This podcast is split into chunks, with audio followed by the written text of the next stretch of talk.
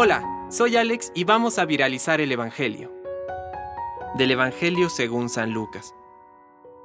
Había allí un hombre que tenía la mano derecha paralizada. Los escribas y los fariseos observaban atentamente a Jesús para ver si curaba en sábado, porque querían encontrar algo de qué acusarlo. Pero Jesús, conociendo sus intenciones, dijo al hombre que tenía la mano paralizada, Levántate y quédate de pie delante de todos. Él se levantó y permaneció de pie.